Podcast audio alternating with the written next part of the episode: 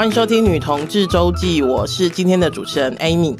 那我们今天是回信时间哈。那老话一句，我曾经跟大家说过，就是大家写信来的问题，如果有我。你知道已经超乎我可以回答的范围之内的话，哈，我就会邀请我的伙伴或者我的朋友来跟我一起回答，哈。那今天呢，我们邀请到呃已经上过我们节目几次的朋友，哈，同家会的小平来。那我这边要先说哈，就是第一呢，我发现小平是我目前邀请过最。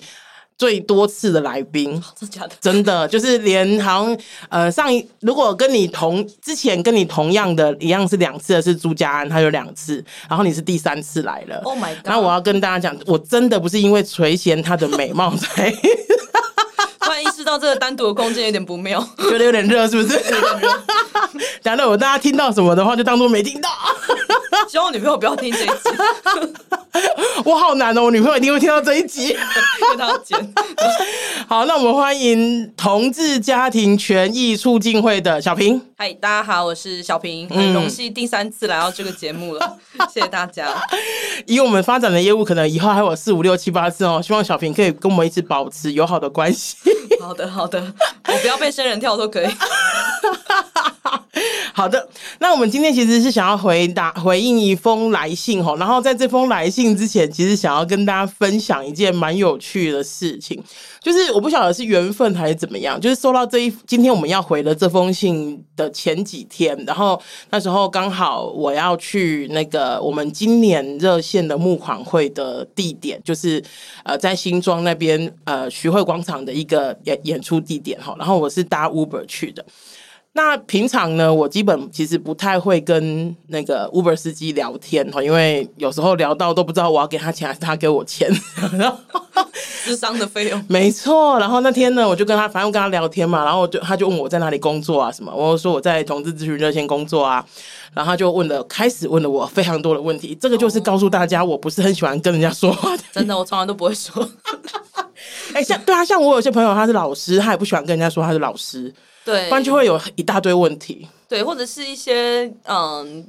比较不友善的言论了。老实说，有时候会这样。哦，真的吗？对，就是说，可能他知道你的职业，不管你今天是什么职业的时候，嗯，哦、呃，他他可能就有一些。他的价值观想要跟你分享，但是就要看你当下就是有没有那个心情，因为有时候在车上你就是要赶下一个工作行程，啊、你就是想要休息或者想一下待会演讲的内容啊什么之类的。是啊是啊，就想放空什么的。对对对，或者看一些智障的影片干嘛？没错没错，希望大家放过我们，好 放，放真的假装不认识，拜托。对，没错没错，好。那一个司机其实就问了今天我们要回答这封信的类似的问题，因为他知道我同志，他是他知道我是同志，而且知道我同志机构工作，然后他就问了一个非常就是他又问了好几个很经典的问题，其中一个问.第一个问题呢，他就说现在同志这么多，然后他说哪里多？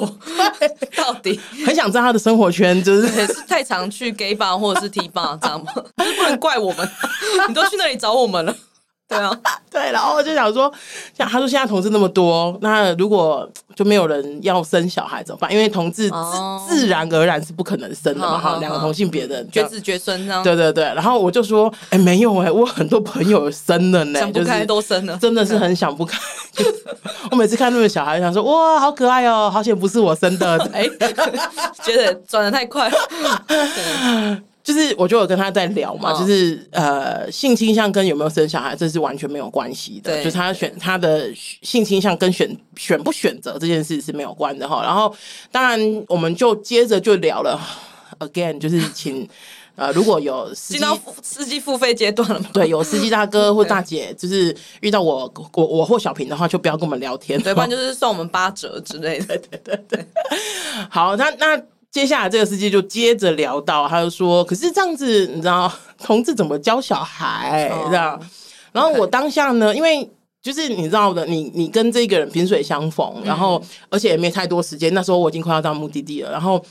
呃，萍水相逢没有太多时间的情况之下，我就有跟他讲，我说其实现在很多隔代教养的，就是比方说爷爷奶奶带孙子的，嗯，我们也不会去思考说他怎么带小孩，我们就是他他就是这样带小孩啊，嗯，或是单亲的，嗯，不同的家庭形态，对，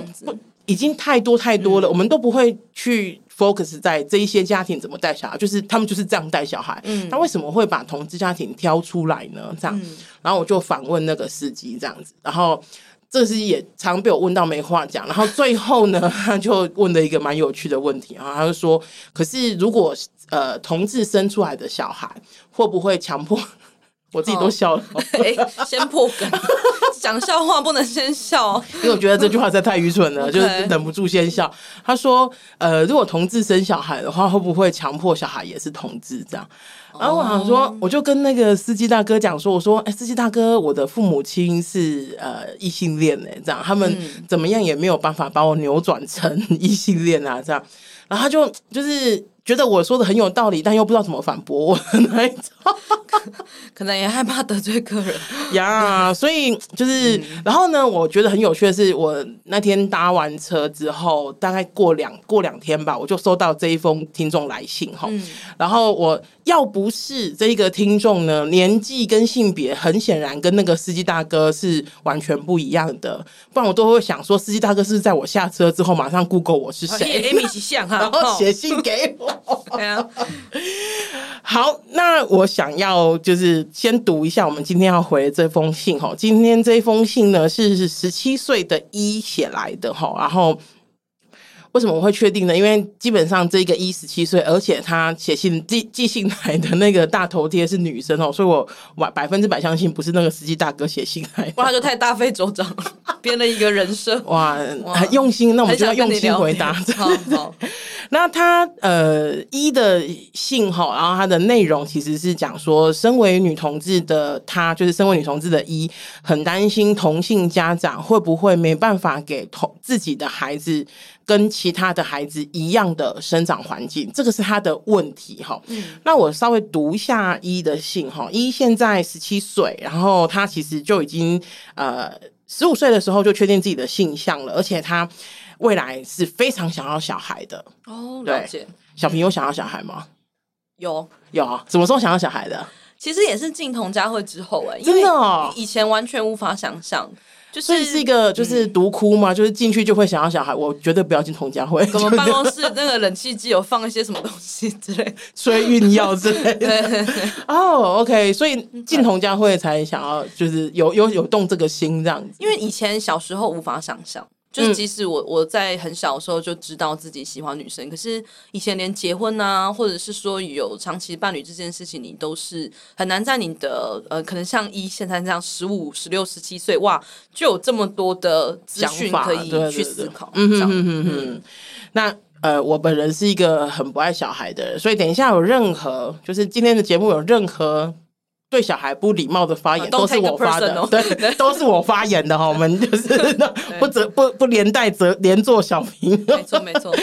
那十七岁的一呢？他说他其实真的呃，他很确定他自己以后会想要小孩，而且不太能够想象自己跟另外一个男生组家庭哦。所以他的想想要小孩的立基点应该是在跟一个女生有跟一个女生组家庭，然后有小孩这样子哈。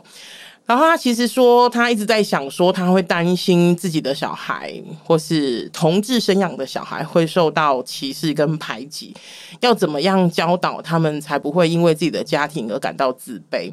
然后他说，他有听过一个呃恐同的言论哈，就是他说被同性家庭领养的小孩很可怜。虽然一他自己说哈，他知道这句话很恶劣，但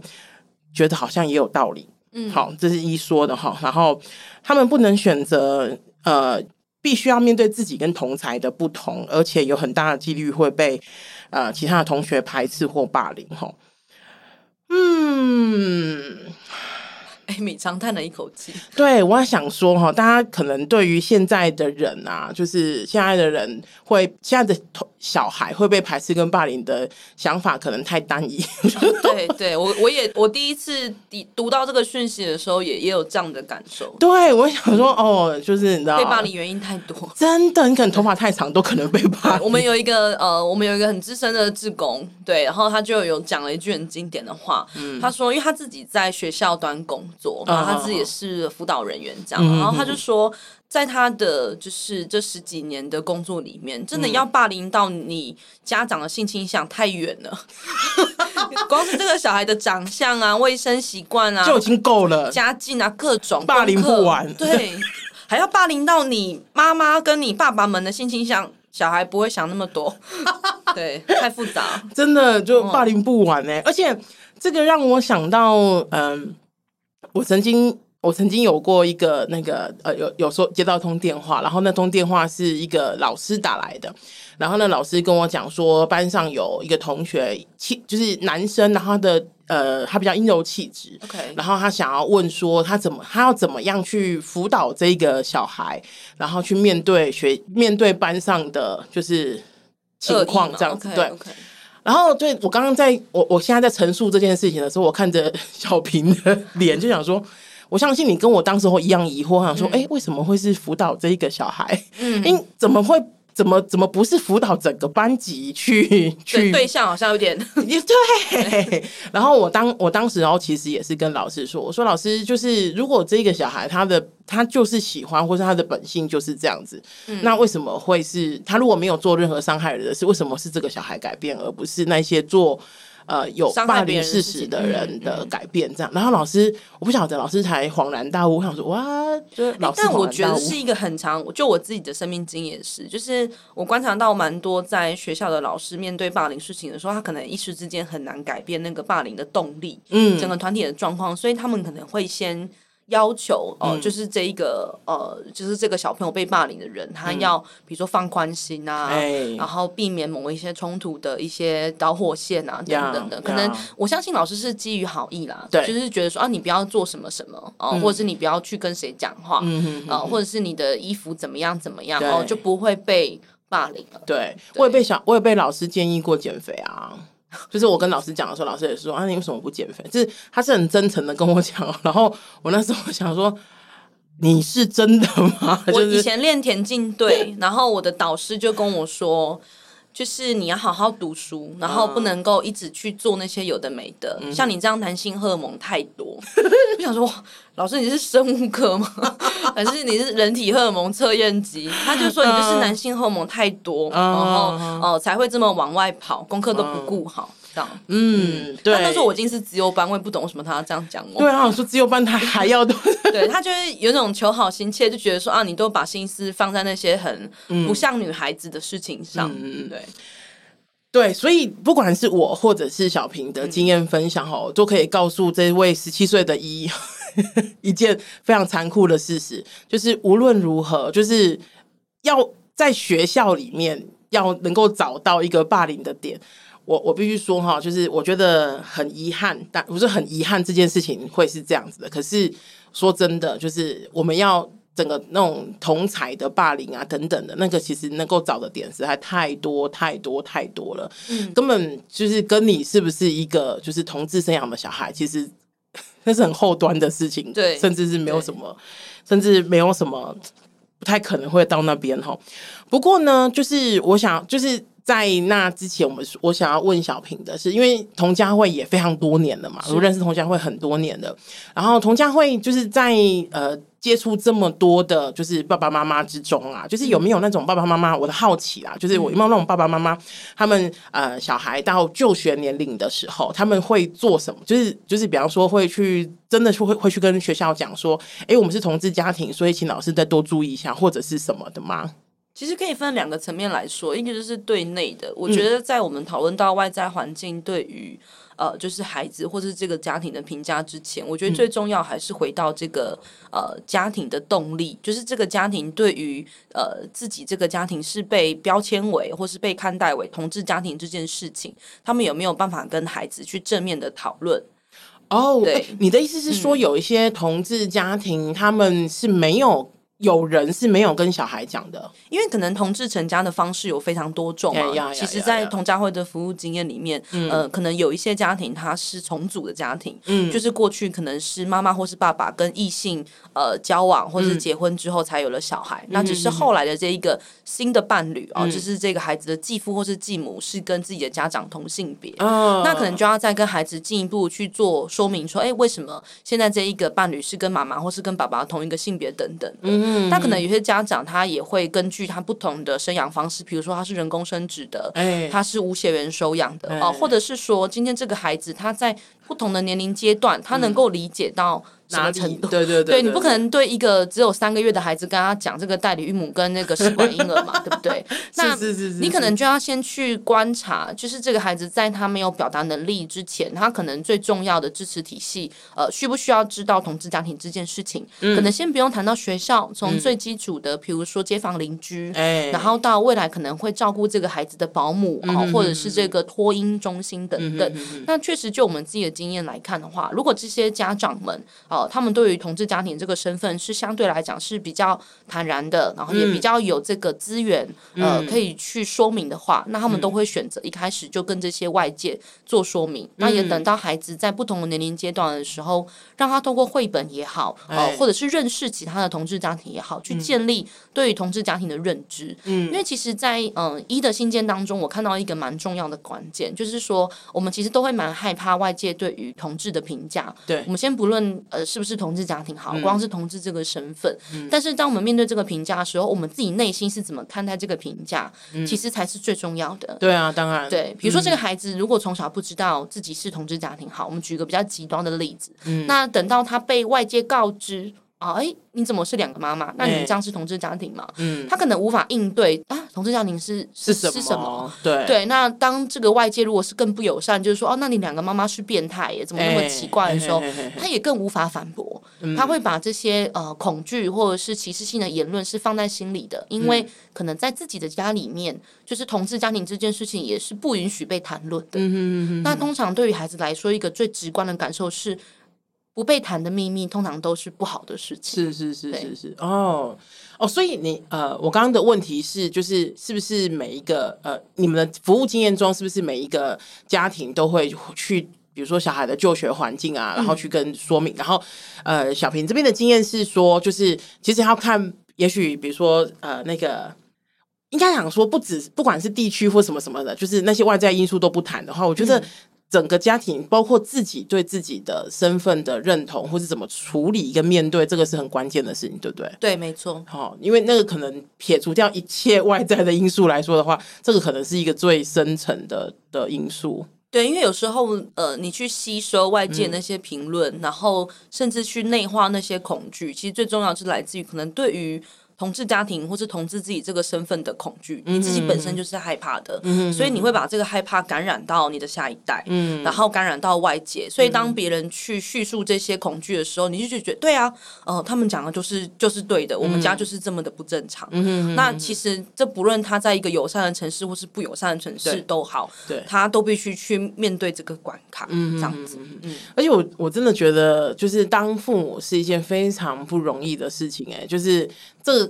当父母已经有够难了，然后当同志父母可能更难，因为你要一直可能不断面对自己的呃挑战跟质疑，或者是比方说要出柜到什么程度啊，对，愿不愿意讲啊，然后或者是呃那个愿不愿意讲是要要跟老师讲，还是跟整个学校讲，还是要跟班上讲什么什么什么有的没有的这样子。可是那如果说像一呃一的问题哈，就是我们都知道，就是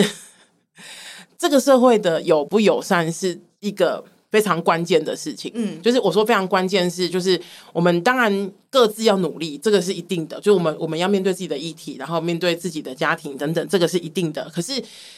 不可能就是在一个非常不友善的环境，然后一个人一直努力，那个是没有用的，因为 他只要一他只要一出一站出来，然后就会被整个击垮嘛，对不对？对。那在这样子的情况之下，有没有过就是你你们的，就是你的你的工作经验里面有没有过，就是比方说像。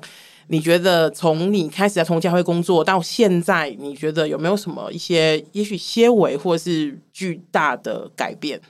呃，我觉得当然最关键就是我在同家会这呃将近六年的这个时间，其实可以看到就是经历这个婚姻平权整个讨论嘛。嗯，那其实，在过去还没有婚姻平权的时候，一个最残酷的事实是，就算这个家庭他想要出轨，嗯，呃，他已经整理好自己的认同，然后、嗯、呃，小朋友也很愿意分享自己的家庭成员等等的，嗯、但是在这个制度上，他们不被肯认嘛，所以其实从校园体系就可以最看得出来，嗯、今天在这个学校的这一些家户资料里面，这个小小孩就是单亲家庭，即使他是两个妈妈、两个爸爸的，嗯、然后甚至这两个爸爸、两个妈妈都跟学校都出柜，互动良好。嗯，但是他在一些学校的一些呃事务上的参与程度，嗯，呃，另外一个没有法律关系的家长，他等于就是孩子的陌生人。嗯，那当然他就没办法被看见嘛。嗯、那其实从很小很小的一件事情，就会呃触发这个家庭当中的敏感神经。从、嗯、我们过去的服务间就会听到说，哎。为什么我没有办法加入这个家长的班级群组？是对，就是，很小，真的很小，很小。其实那个，或者是我我可以签小孩联络簿吗？等等的。好，就是可能从日常生活当中，这一个没有法律关系的家长就无法参与孩子的生活。嗯，对，那就变是很看这个学校的友善程度。嗯，但是同婚法通过之后，可以建立。呃，亲子关系的这些家庭们，嗯、就是他们就有办法在这个制度上被学校所看见。嗯，他们可以更名正的言顺说：“哎，我们就是孩子的两个妈妈，两个爸爸。那当然，我们就是孩子的监护人，对孩子的相关事情都应该要由我们来参与。”是是是是，嗯、所以他其实是一个这从，因为小平在同家六年嘛，那真的是因为我们。经过同志，就是现在同性婚姻是 OK 的状况，其实也才两年、两三年、两三年的时间嘛，嗯、所以其实会有蛮大的不同哦。那哎、欸，我我好奇哦，有没有那种就是你们古早 就是早年、嗯、早年服务的对象，然后他们因为这一个同志婚姻就是婚姻平权过了之后，有对他们的生活上面有一些质的改变吗？你们有服务到这样子的，就是那个家庭吗？我觉得最坦白的就是说，这些家庭他们会逐渐的浮出台面哦。Oh, OK，对，因为呃，可能哎，大家可以听我前几集的分享，呃，帮 Amy 也配一下。那呃，就是之前有分享过同家会的工作的时候，其实就有提到，我们大概在这个呃十六、十七年前对呃所看到的家庭，其实蛮多都是重组家庭的。对，对就是可能在二零零五年三四十岁的这一群家长们，他们在三四十岁的这个年纪当中，要面临的就是要进到所谓传统异性恋。婚姻的这个呃难关嘛，也可以看热线的阿妈的女朋友，对，就是相关的故事，其实都可以看得到。所以其实他们的孩子到现在其实年纪是会比较是青少年，甚至已经是刚成年的这个年纪。是是是是是。所以以前他们比较像是说，哎，是在一个离异的家庭当中被 identify 的，哎呀，对。但但现在因为可以有寄亲收养，那过去这些家庭可能不见得会跟呃同家会联系。哦。可是因为现在我们的这个法律规定，你要走寄亲收养。养化，你就是要上一些相关的课程啊。对，然后你要建立这个孩子的支持体系嘛。是是是。那他们就会呃比较再回头哦、呃，可能在问同家会说，哎，那有没有在认识其他同志家庭啊，或是相关友善资源的机会？嗯。那我觉得这是一个很好的改变的原因，是因为很多人对于同志家庭印象都是停留在人工生殖的家庭。哎，对。那可能这一两年因为法案的关系，对无血缘双家庭有比较多的认识。对。但是其实过去这些前婚生或是前关系子女的同志家庭们是比较少被看见的。嗯，是是是。嗯、哦，你哦，你这样讲让我就是马上。就是那个 什么，那个脑海中对浮现出几个认识的朋友，嗯、他们的小孩现在真的都已经二十几岁。哎、欸，问你一个法律的问题啊，如果说现在，比方说以我来说哈，如果我现在已经嗯哎四十岁了，然后 我想要去，就是如果我的妈妈是有另外，就是有另外的伴侣，有个妈妈，然后他们想要现在呃，比方说让我的身份证上面也有另外一个妈妈的名字，这是可以的吗？我已经四十岁了。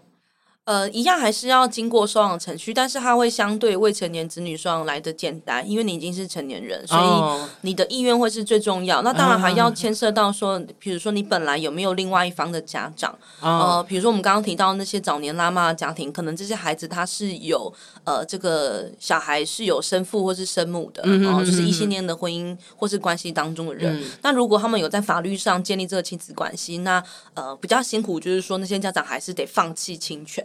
哦，因为一个孩子不管我几岁都还是要放弃哦。对，因为在毕竟还在在这个抚养的义务上，不会随着你成年之后你就没有抚养你的爸妈这个义务。哦、但是如果你跟他改变亲子关系，你就是只要抚养你的养父或养母嘛。哦，了解了解。哦，这这个是法律小学堂。哦，对对对，我 突然变得严肃。对，因为我好对我好奇啊因为我想说，对啊，那我已经这么年纪这么大，可是我还因为你知道有时候是这样嘛，就是。呃，有时候真的还是会很想要我的身份证上面有有一些人的名字，或是不要有一些人的名字，就是有些人会是这样的状况，嗯、所以想要多问一点，如果有这样的机会的话，所以还是要不管我几，不管这个小孩几岁，都还是要走那个程序，只是可能没有那么困难，就是比方说那个呃，比方说呃，有没有支持系统啊，那个可能就没有那么难，对不对？就是对于社工来说，因为孩子已经是成年人了，嗯、所以其实还是会以他的收养意愿为最主要的考量。这样子。嗯、OK，好，那再来，我想要再继续读一下一，他后面还有一段的那个一段问题哦，我觉得这个也蛮经典的。他说，两个妈妈或两个爸爸真的能养出健全的孩子吗？不要打我哈，这个是一说的。然后。对，没有恶意了。对他没有恶意，没有恶意，没有恶意。大家不要太激动。对，然后就是现在，请继续听我们的节目，和不要把它关掉。对对对。然后他就是一要去露搜一是谁的？我不会跟大家讲的。我们保护保护来信者这样。嗯，单亲家庭很，因为他说哈，他的意思是说，单亲家庭就很有可能给孩子一些 daddy 或是 mommy 的 issue 哈，就是对父就是亲子的问题这样哈。然后说，如果养的孩子跟家长的性别不一样，会不会让孩子变得比较不能依靠，就是某一个性别？OK，就是性别角色功能的问题。嘿嘿嘿嘿，就比方说我我这个是一没有写的，我举哦，他那个呃一有。一自有举例哈，不用我举例。Okay, okay. 一举举例说哈，有些事他只愿意跟妈妈讲，因为他认为爸爸身为男孩子，并不能理解我某方面的困难、困难或烦恼哈。他说一说哈，他真的很不希望呃，他们认为自己的家庭就是这，他说这些呃同志家庭的小孩，然后认为自己的家庭缺少了一部分而不快乐。这个是呃一。这一封信大概的问题，哈，我读完了。我觉得啊，就是嗯，有一些东西哈，为什么今天邀请小平来，其实是其实是想要用小平呃这么多年来的服务经验，然后看很多呃同志家庭的那个角度下去切。可是老实说，就是一的很多问题，我们就算不是工作者，我们都可以回答。也有自己的生命经验可以回应吗？是啊，是啊，是啊。比方说，两个爸爸或两个妈妈，真的能教养出健全的孩子吗？不要笑人家，就是我现在来阻止主持人。对对对。那我我必须先回应，我觉得一的问题很好。嗯，那为什么我会觉得很好？而且很经典呢？对，因为我们在因为同家会不止服务有小孩的同志朋友，我们其实也服务想要生养的的多元性别的族群嘛。那其实，在很多我们都会称他们叫准家长啊，就是准备成为家长的这些朋友们，他们其实，在各个不同的场合都有呃类似的问题。对，然后我觉得那个问题是带着一点。焦虑吗？对，自责，我觉得是自责。哦，oh, 对，就是我印象很深刻，就是那时候二零一七年的时候，我们在当年还在有心咖啡，嗯，就有有举行了这个跟人工生殖相关的分享的时候，嗯、其实有一位呃来参与的这一个朋友，然后他也应该也是一位女同志，嗯，对，从外表上看起来，我觉得应该是啦，嗯，那他就也有问说，他其实真的也很想要有小孩，嗯，但他一直会过不去一个问题是说，他的想法这样是不是太自私？哦，会害到未来的孩子。啊、那其实，在当下听的时候，你不会觉得他是恐同或者是什么？不会啊，不会这样觉得。对，其实是心疼的啦。嗯嗯，我也是以这样的心情在看一所提出的这个、嗯、这个问题。如果是 Uber 司机，我可能就不会这样想。但如果是一的话，我可能就觉得啊，我会心疼他。对，就是如果是大哥，我就说大哥应该多看点新闻。那我们面对一呢？一怎么 你怎么回答？呃，呃，我觉得这个问题之所以很好的原因，是因为当你开始这样想的时候，其实你就是在为自己跟孩子做准备了。嗯，为什么会这样讲的原因，是因为其实同志朋友要有小孩真的不容易。我们不可能自然生子啊。对，我们也不会，应该说我们不会非预期怀孕。呀呀呀呀！所以其实你有很很强的准备期。那当然，这个准备期它可以。更友善，不管是在法律上或者是一些呃社会环境上，嗯、但是在现阶段的在呃，二零二二年的现在，即使同婚法通过三年了，嗯、我们还是得呃没有办法在台湾用人工生殖，也没有办法共同收养无血缘的孩子。嗯、所以就在童家辉这十几年的经验里面，看到是同志要有孩子，真的是一个非常艰辛的路。对，他可能要花三到五年甚至更长的的这个时间、哦。对，那其实这是一个计划的过程，在这个过程当中，其实你会很珍惜。呃，最后的这个 outcome，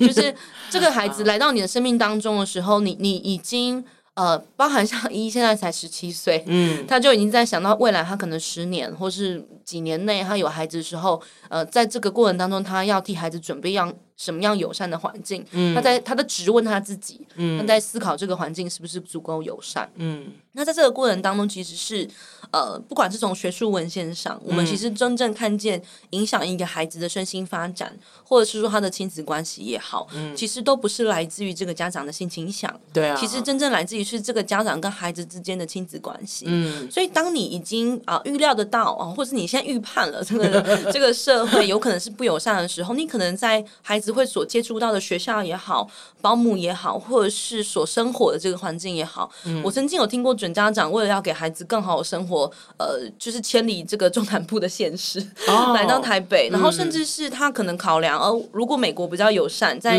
比较早年台湾还没有这个同志婚姻的时候，其实我们有一批家长是到美国生活的，嗯、哼哼哼那当然要有一定的资源跟能力了，但是坦白说，他这个决定也是思考说，哎，这个社会啊，这个国家是不是能够接纳多元性别的这个家庭，所以你所做的准备是会回馈到你跟孩子之间的关系上的。嗯，所以无论如何，我们不能够去阻挡所有对于这个孩子的攻击，不管这个攻击是不是来自于他是同志家庭的小孩。嗯，但是如果我们建立一个正向的循环，是说当孩子面临到不友善的时候，他回来，不论是对于哪一个妈妈或是哪一个爸爸，他都有办法去。呃，寻求支持跟支援的话，嗯、那他才有这个韧性哦，嗯、去应对这个外界这个攻击。那另外一个，我觉得其实也很辛苦，是因为我自己也是在异性恋家庭长大。嗯，那我觉得在跟同家会工作的经验里面，我看见的是说，我们呃异性恋家庭的爸爸妈妈当然也很爱自己的孩子，嗯，但是毕竟还是会受到这个社会上很多性别刻板印象，嗯，呃，可能包含依自己的这个生命经验，就是说，哎、呃，可能有些事情比较适合跟爸爸或妈妈讲，这样对。但是其实这真的是一个合理的嘛？对啊，真的只能这样子吗？对，那没有其他的家庭的状况是不同的嘛？那我相信一定也有不同，不论这个家长的性倾向是什么，嗯、这样子。嗯，嗯，这个让我想到，我记得好多年前，就是那时候还没有，就是甚至还没有婚姻平权在吵的时候，就是这个仗还没开始打的时候，我有一次去呃那个立法院参加公听会，然后那时候公听会是讲人工生殖，因为其实人工生殖转不完全是要放在同志身上的，嗯、单身女性、单身单身女性或者是其他的就是。族群也有可能会需求到，然后我最记得那时候我我不认识一个医师，可是他的呃发言让我印象非常深刻。那个医师就讲说，他是一个异性恋，然后他是一个妇产科医师，他非常支持。就是人工生殖这件事情，因为他说，呃，通常就是一般来说，他自己处理过的，就是那个呃病人里面哈，就是孕妇里面，其实很多第二胎或第三胎都是意外怀孕的，就是第一胎可能是真的就哦，我们真的很想要生小孩，然后第二胎、第三胎不是说不受祝福，不是哦，而是就想说，哎，就是哎没有准备好，说哎有了有吧，好，那我们就生吧。然后可能也许比如说经济也还没有准备好，然后心情也还没有准备好，因为可能小孩是要隔几岁。对啊，什么就是考虑很多这样子。可是他说，就是人工生殖这件事情是不会有这件事情发生的。就是我什么时候想要生这个小孩，是我可以去去掌握的。所以在这样的情况之下，他很就是他非常支持，因为有这样子做好准备的小孩出生，其实是对于家庭或者对这个小孩本身是比较好的，因为呃，可以有一个。各方面都好准备好的状况出现了。对，对啊、其实，在心理学上，这叫选择效应嘛。嗯、哦，就是说，你为了这个选择所做了多少的准备，嗯，其实某种程度上是会影响到他后面的这个成果的。嗯，对，那当然，凡事都一定也会有意外嘛，是啊，或者是不同的结果。是，是，但其实对于同志家长来讲，就是非预期怀孕这件事情，真的蛮难遇到的。嗯嗯，对啊，我觉得，而且刚刚那个小平讲的，我觉得有一点，嗯、呃。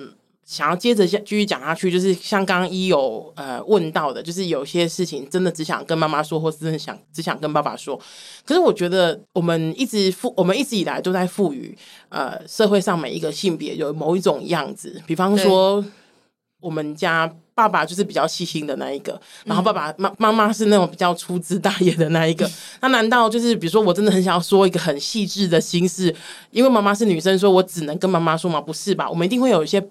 呃自己的评断，想说嗯，我觉得我可以跟爸爸说。所以我们去面对的话，可能是面对一个人的个性或是一个人特质，而不是他的性别嘛。对啊，对啊，对啊。那就算在同志家庭里面，也有可能有一方的家长是跟孩子比较亲近，对啊。有一方还是会扮演黑脸的嘛。就是我们对于亲职角色的这个想象，哦，当然它有一些功能性的存在，可能有一些家长他就是担任一个比较疼爱的角色，或者是一个比较温柔细心的角色。可是这些角色不必然一定要跟生理性别或是性倾向绑在一起。嗯嗯。这让我想到，我之前有一次呃接到一个妈妈的电话，然后他就跟我讲说，他是他的。儿子是 gay，然后他说他很担心，就是他儿子以后不知道谁照顾，因为他们家就是那种很传统的异性恋家庭哦，妈妈主内，爸爸主外，然后爸爸是那种天晚饭都要，就是他那是妈妈自己跟我讲的，就是妈妈自己抱怨了一下。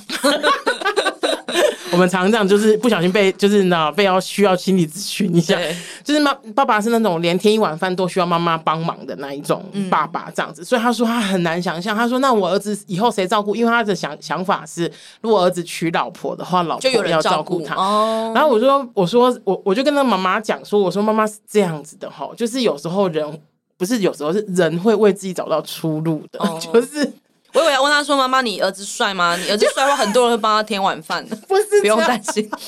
不是，不是，我不是问妈妈这样。Oh. 我那时候是跟他讲说：“我说，如果妈妈你这样说的话，那呃，这个社会上如果是两个男生组成的，如果举个例子，比方说男。”他的想法是男主男一定男一定主外女一定主内的话，那两个男生组成的家庭不就是两个人都在外面工作，没有人就是你知道家里面就会变废墟这样子，然后很脏乱。对，然后或者是两如果女生主内的话，就没有人去赚钱，然后两个人喝西北风，然后每天窝在家妈这样子，然后妈妈就笑了，就是你知道，嗯、对妈妈说好像也不是这样。我说对啊，本来就是我们会依功能，然后依可能个性，或是依特质，甚至比如说依学历、依意愿什么什么有的没有。综合考量的东西很多，然后我们去做我们的生生命的决定，而不是因为我们的性别嘛。对啊，对啊。所以如果是这样的话，其实我今天其实要录之前，我我我想象了非常多，就是非常多。比方说，每个人，你有想过，你有想过一定要被生下来吗？对啊，对啊，对啊。或者是这样子的问题哦。可是我觉得小平非常温暖的，就是讲了很多，害我都不知道怎么讲下去。对因为呃，但我可以分享一个经验啦，就是其实我也是刚好在六月的时候有有有去一些单位做一些培训嘛。嗯，那其实也有一些专业的工作者也问了我类似的问题，嗯、就是问说，哎、欸，他们因为他们可能是跟儿少工作比较相关，嗯、那他们是社工，所以其实他们也会很担心说，那如果这些呃儿少未来接触到同志家庭，那他后悔了，嗯、就是他不想要跟同志家庭生活下去，哦、那可能对于这个呃这个社工的单位来讲，他也会有压力。因为等于说让孩子去了一个他会后悔的的地方，有点类似像这样。那其实我当时的回应是说，因为其实对于很多在做这种可能是跟收养啊、寄养啊、儿少相关工作的社工，都有这种担忧。嗯，这个担忧可能不只是来自于同志家庭这个议题，对啊，都很害怕，万一这个被收养的孩子，嗯，长大然后回来这个机构说，你为什么要把我给这一对父母？对啊，给这个家庭，我不把。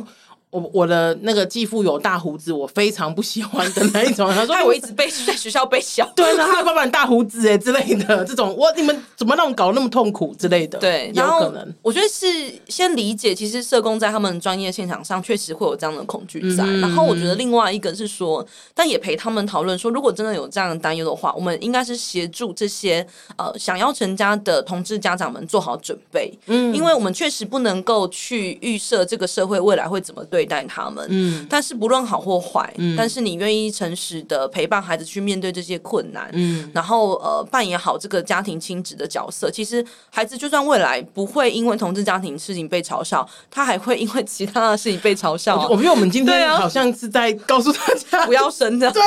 我们到底有没有鼓励生育的？呃，我们是还好啦。对，就是要想清楚嘛。对啊，然后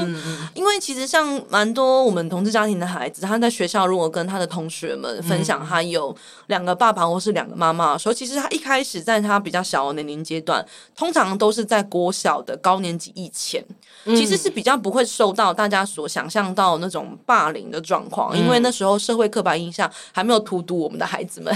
对，所以我们之前听个很可爱的例子，就是说，呃啊，你有两个妈妈，那你家里是不是都有吃不完的饭？就是回应到那个刻板印象，就好棒，有两个妈妈轮流煮饭，这样 就两个妈妈都不煮饭，对，都一直叫 Uber，尴尬了，尴尬了，开玩笑。哦，对，没错，我觉得。呃，我觉得说说回头，我说我是认真的啦。我觉得我们在很多，包括我们问我们自己啊，就是其实我们的父母或者是我们面对到的家庭，其实百分之百，不要说百分之九十哦，就是百分之百，我们都没有办法选择。就是我们出生，我们不可能关落音。对啊，那不是关落音，就想说我们在哪个天上，然后去看说，哎，我喜欢这个家庭，有哪个家庭，对对对，不太可能。我们百分每一个人都是百分之百，不是自愿。投入这个家庭的，嗯，可是我们可以从这一个家每我们自己的原生家庭里面，或者是我们我们的出生的家庭里面，然后去呃培养我们的就是整个整个人格的健全哈。我所以我觉得那个跟你是不是一个同志家庭，其实真的没有太大的关系。同志家庭之所以我自己觉得之所以被拉出来讲，其实是因为它是一个很好。很好被攻击的 TA 嘛，就是对对对，很好被攻击的 TA，所以才会被拉出来说。可是不然，可是其实我们都知道，我们的生我们的生活周遭一定有。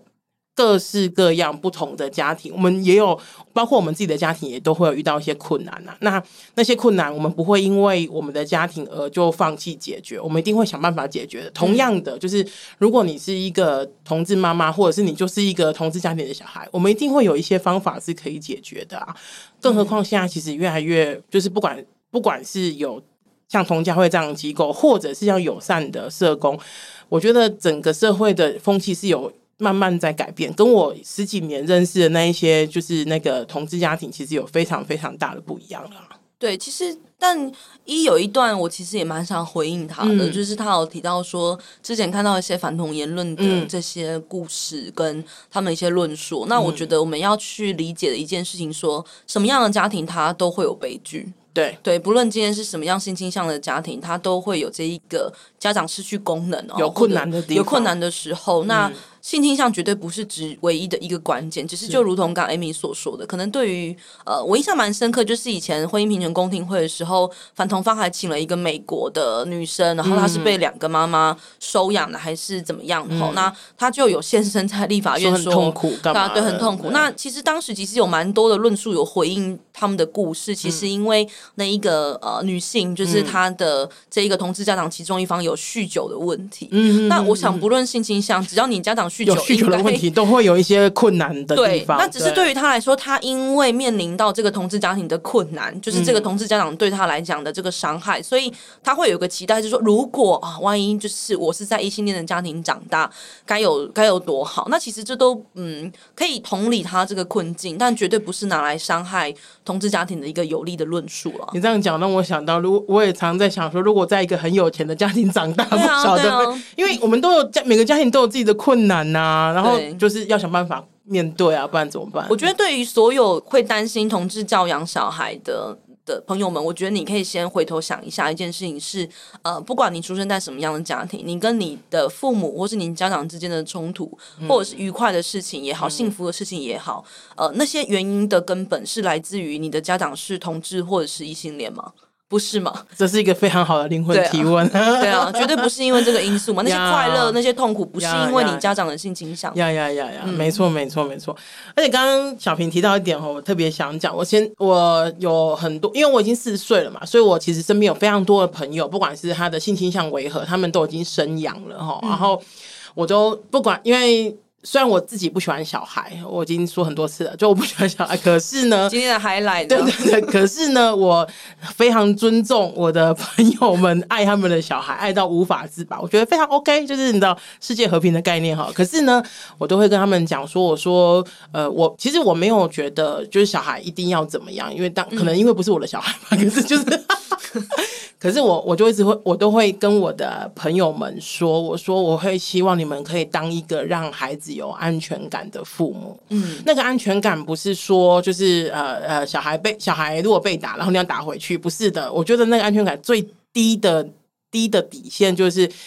如何让小孩在就是有心事或是犯错的时候，还愿意回来跟你们说，然后或者是他面面对到外界的压力，或者是恐惧，或者是甚至是霸凌的时候，他们会愿意回来跟你们说，然后你们一起处理，然后他不会觉得跟你说的时候会受伤。我觉得这件事情非常重要。然后我的每一个生养小孩的朋友都跟我讲说：“看艾米说这个真的太难了。”对，就是亲子关系才是最难的，根本不是那些什么同志家庭与否的问题。对啊，对啊，对啊，就是我们我们都可以想象到，就是因为比方说像我们两个都是同志嘛，然后我们是同志这件事情，只是我们很多的身份的其中一个身份的，我们一定会遇到非常多的困难。嗯，百分之九十九都跟同志无关。对啊，对啊，同样的，对家庭也是哈。那最后有没有什么想要跟就是呃，你刚刚讲说，你刚刚已经有。跟那个想要生养小孩的呃父母亲说了，那让你们工商一下，有没有什么？就是如果说我今天是一个想要生养小孩，或者是我已经有小孩，然后我现在跟我同志伴侣就是那个在一起，那如果我想要，比如说呃，同家们提供什么服务，可以是可以回应这些家庭或者是想要想要生养小孩的人的。好，那其实同家会提供是呃，对想要生养小孩的朋友，其实也都可有电话专线的方式，嗯嗯嗯、可以来预约我们这个咨询哦。那、嗯、我们就会一对一的工作人员，哎，可能也会轮到我，然后就是跟你们来聊聊。那其实我也想要 echo 刚刚 Amy 所讲的部分，其实。对于同家会来讲，我们不是鼓励每一个同志朋友一定得生，没错没错，不然我就没办法跟同家会交朋友了。对，就是对于我们来讲是，就是生养小孩这件事情，它不管是在技术上啊、成本上各种都很困难以外，最重要的是你要思考是在这个路上，其实你是要重新再活过一次啊，你要为了这个孩子重新经历这个生命的起源，然后陪伴他成长。嗯、那可能对于很多同志朋友来讲，过去自己的生命经验并不是这么的愉快，是或者是说他还没有被整理或者是处理好这些相关的生命课题的时候，那生养小孩这件事情其实是一个很大的挑战。没错，没错。那不一定急于一时，就是大家可以就是先安顿好自己，因为当你成为家长的时候，你就不只只有照顾自己，你还要陪伴孩子成长，那是一个。很幸福的事，但也是一个很大的责任。没错，所以可以预约我们的专线，跟我们来聊聊，嗯、或者是说参与我们的实体的这些活动，认识其他的同志家长，嗯、或是听我们的同志家庭 Podcast，嗯，哎，听一些家长他们分享他们自己育儿的那个辛酸血泪史啊，可能就不生了。没错，而且成绩大部分的时候都很想塞回去，不要 算了，再塞回去来得及吗？对不对？那个小孩一胎可能那几百万可以拿去买买房买车，多好，都还好，很好过，对哦，对哦，不会忤逆你的。对，车子不会呛你的。